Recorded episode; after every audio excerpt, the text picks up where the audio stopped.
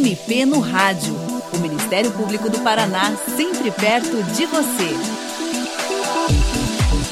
O MP no Rádio desta semana trata de uma possível alteração legislativa que está em trâmite no Senado Federal e que, na prática, pode atrapalhar muito a atuação do Ministério Público e de outras entidades no combate à corrupção e aos desvios de recursos públicos. Trata-se do projeto de lei 10.887 de 2018, que já foi aprovado em regime de urgência pela Câmara dos Deputados e que propõe mudanças na lei de improbidade. Essa lei é muito utilizada para reprimir irregularidades na administração pública.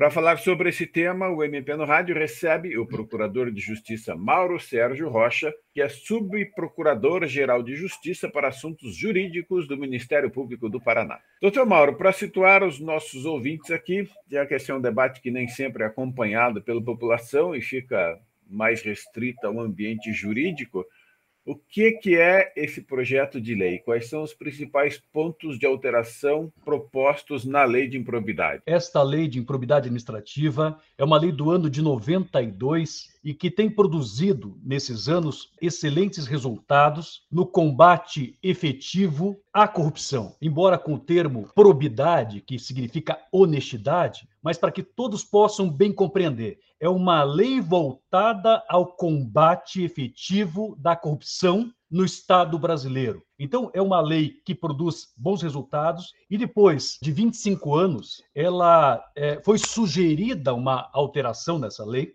é, isso mediante a constituição de uma comissão de juristas na Câmara do, dos Deputados, mas esse projeto é, acabou sendo ignorado mais recentemente, que era uma boa alteração, alterações pontuais e necessárias, e acabou ganhando um substitutivo na Câmara dos Deputados, e como só ia acontecer, né, é, ganhou também a tramitação célere, o regime de urgência. E esse regime de urgência fez com que o projeto fosse, com o devido respeito, é, repaginado, desconfigurado. E essa alteração significativa nesse projeto já aprovado pela Câmara e hoje é, no Senado Federal, projeto 2505, é, essa nova numeração no Senado é, Federal, enfraquece muito o combate à corrupção, seja sob a perspectiva da investigação, seja no que toca ao que configura um ato de improbidade,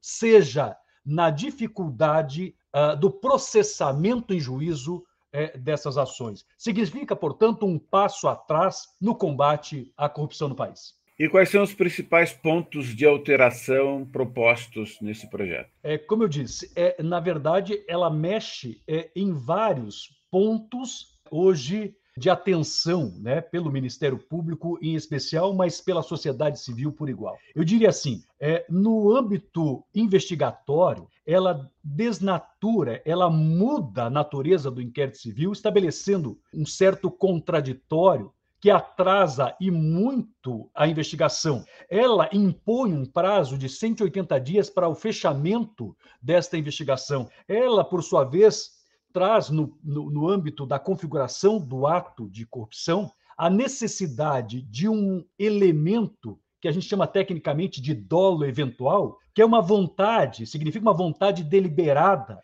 é, e restrita do gestor de cometer a prática ímproba, coisa que não existe sequer no direito penal. Né? Ou seja, nós abandonamos com esse projeto a responsabilidade do gestor que age mediante culpa grave. Nós abandonamos por esse projeto o trabalho do, do gestor, a atitude do gestor, que pode ser encarado com o dolo, que a gente chama de genérico, ou seja, é, mediante vontade e consciência. Ela passa a exigir uma prova, esse dolo específico, essa vontade deliberada, que a gente tem chamado isso tecnicamente de uma prova diabólica. Você não consegue fazer essa prova de modo que serão raríssimos os casos em que nós poderemos, de certo modo, processar alguém é, por improbidade administrativa. Ela, por exemplo, fragiliza a ofensa a princípios da administração pública. Então, se você tiver uma, por exemplo, uma violação ou uma tentativa de violação a princípios, hoje, por este projeto, de autoria, eu diria, é, é do Carlos Zaratini, deputado do Estado de São Paulo, e no Senado, na relatoria do senador Everton Rocha, você vai perceber que tentativas de violação a princípios não são mais punidas. Então, se nós pegarmos, para a população entender, se nós pegarmos o caso da Covaxin, em que o contrato não se aperfeiçoou, então não temos mais improbidade nisso. Ou seja, só tem improbidade quando há enriquecimento ilícito, pegou o dinheiro e botou no bolso, ou quando há desvio ou dano ao erário. Agora, se eu tenho uma violação, uma ilegalidade qualificada como esta, isso ficará fora Uh, uh, da investigação, do processamento desses gestores. Se nós pegarmos em âmbito processual, a quantidade de, de preceitos ou de, de, de normativos ou de artigos de lei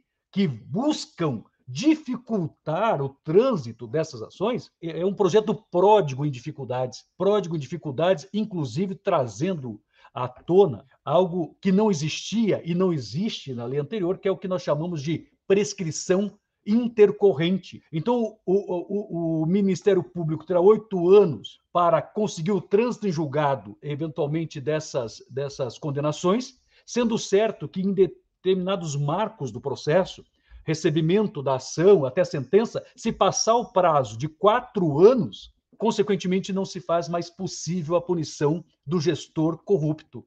É isso que se deseja por intermédio, com o devido respeito, né, desse projeto. Não é um projeto que mereça, vamos dizer assim, um, um, uma análise é, cuidadosa, porque ele, ele, ele tem um recheio de problemas que, a meu sentir, demandaria a feitura é, é, de uma nova proposta ou a retomada da proposta original da comissão de juristas. Como está, eu posso assegurar, nós teremos, se não a impossibilidade absoluta, uma difícil concretização no combate à improbidade ou à corrupção nesse país. Doutor Mauro, o senhor participou recentemente de um comitê que elaborou um estudo que reuniu, entre outras informações, dados sobre os possíveis riscos que as alterações propostas na lei de improbidade podem causar. O senhor pode explicar o que é esse comitê e quais foram as conclusões? Veja só, a, a palavra hoje, né, e nós precisamos e sempre respeitamos isso, está com o legislativo brasileiro. Né? A Câmara dos Deputados produziu né, esse projeto e hoje o Senado da República faz e fará esse enfrentamento. Não obstante isso, não obstante a palavra esteja com o parlamento, sabemos todos que o parlamento representa, né, dentro de uma democracia representativa, é assim que se diz, a todos nós indistintamente. E se representa a todos nós indistintamente, é mais do que natural que instituições da República que tem como dever né, proteger o patrimônio público, e aí está o Ministério Público, e aí se encontra o Ministério Público, possa, né, dentro da, da, da sua ambiência, estabelecer sugestões, notas técnicas e abrir, entre aspas, os olhos do parlamentar para que ele possa verdadeiramente saber o que está sendo votado e o qual os reflexos positivos e negativos de uma proposta como esta. Pensando nisso, o que se fez aqui no Ministério Público do Estado do Paraná, por intermédio de uma decisão coerente e, e, e corajosa da Procuradoria-Geral de Justiça, foi instituir um grupo de trabalho, um comitê de trabalho, para que a gente pudesse verificar os pontos mais delicados e sensíveis desta iniciativa e, assim, a partir daí, né, para os nossos eh, representantes do Estado e também por intermédio do Conselho Nacional de Procuradores Gerais e por intermédio da CONAMP, que reúne aproximadamente 17 mil membros do Ministério Público, possa levar aos senadores da República a voz do Ministério Público voltada, portanto, a aclarar o que pode ser melhorado ou até mesmo desestimular para que esse projeto avance. Doutor Mauro, como é que a população pode acompanhar a votação desse projeto pelos senadores, especialmente os paranaenses, e eventualmente auxiliar o Ministério Público a fazer uma certa pressão para que as mudanças não sejam aprovadas? Veja, Tomás, como nós falamos há pouco, né? Nós vivemos numa, graças a Deus, numa democracia nesse país. E a democracia, ela se opera a via de regra, né, dadas as dificuldades de uma democracia, representação direta por meio de uma democracia representativa. Então, os senadores do Estado do Paraná, evidentemente, né, têm o dever, né, eu diria o dever, e aí eu falo como cidadão, né, de ouvir o que verdadeiramente o povo do estado do Paraná ou o povo brasileiro deseja. Eu indagaria e retomo a, a, a discussão. É desejo nosso enxergar uma fragilização no combate à corrupção no país? Porque, a meu sentir, esse projeto caminha nessa esteira. Então, o que, que o povo pode fazer? Por intermédio né, uh, dos seus representantes, fazer chegar aos seus representantes esta inquietação, ou ao menos, sem que nos dê totalmente a verdade, Tomás. Isso é, é uma coisa que eu, eu, eu realmente tenho muito cuidado. Que se abra mais o debate acerca desse projeto, né? que ouça a sociedade civil, né? que estabeleçam audiências públicas nos estados da federação, para que possamos ouvir do povo verdadeiramente o que ele deseja em relação à honestidade no setor público, né? ao fechamento desse ciclo que nós vivenciamos até ontem de afrontas aos princípios da administração pública.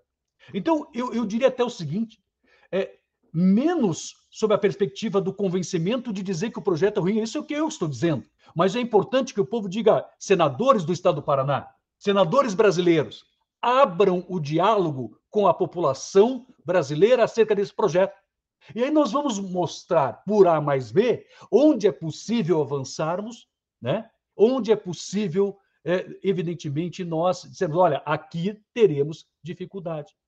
Então, assim, talvez para que não sejamos tão exigentes com a população do estado do Paraná, é que talvez pudéssemos encaminhar no sentido de não nos darmos totalmente razão, desde logo é minha voz, simplesmente está sendo aqui, é a voz do Ministério Público do Paraná, é, é o resultado deste comitê é, aqui do Estado do Paraná, mas ao menos digo, senadores da República, senadores do Paraná, tragam a discussão à mesa, tragam a discussão para a sociedade civil, né? estabeleçam esse diálogo importante para a legitimação ainda maior do seu comportamento no âmbito da Câmara Alta uh, da República Brasileira. É, porque o projeto está sendo tocado aí sem muito conhecimento da população e pode trazer consequências graves, né? Então, trazer o debate já é importante. Tem uma, uma observação, como eu disse, a lei é de 92, é, em 2017, é, houve, né, no âmbito da Câmara dos Deputados, é, um trabalho para revisitar essa legislação, e aí se constituiu portanto, essa comissão de juristas que produziu um bom texto. Eu tenho que ser justo em relação a isso. Todavia, veja, depois de 25 anos, certo? Aí em 2018, esse projeto passa por algumas né, uh, discussões no âmbito da Câmara, chega a ser arquivado e depois, no âmbito da Câmara, ele é ressuscitado né, com esta nova roupagem com a qual nós discordamos, certo? Bom, aí ele fica de 2018 até praticamente meados desse ano na Câmara dos Deputados, e em meados desse ano ele ganha, acredite você, depois do desarquivamento, uma tramitação de urgência na Câmara dos Deputados. Ele foi julgado, examinado em regime de urgência depois na Câmara. No Senado, não ganhou regime de urgência, é verdade. Né? A discussão está um pouco mais amplificada, mas ainda, a nosso sentir, demasiadamente tímida. Projeto desta envergadura que interfere na investigação do ato de corrupção. Projeto que interfere no que é corrupção. Projeto que interfere na tramitação dos processos voltados à punição do gestor corrupto. Não pode ser decidido da noite para o dia. É preciso ouvir a população, para que a população saiba verdadeiramente e possa, a partir daí, cobrar dos seus representantes uma atitude, a meu sentir, mais republicana. Perfeito. Doutor Mauro, muito grato pela sua participação no programa de hoje. E você, ouvinte, também pode participar do MP no Rádio. Envie seus comentários e sugestões pelo e-mail mpnoradio.mppr.mp.br ou pelo telefone 41 3250 4469. O programa desta semana teve produção e edição de Patrícia Ribas e apresentação de Tomás Barreiro. Até a próxima. Você ouviu MP no Rádio, uma produção da Assessoria de Comunicação do Ministério Público do Paraná.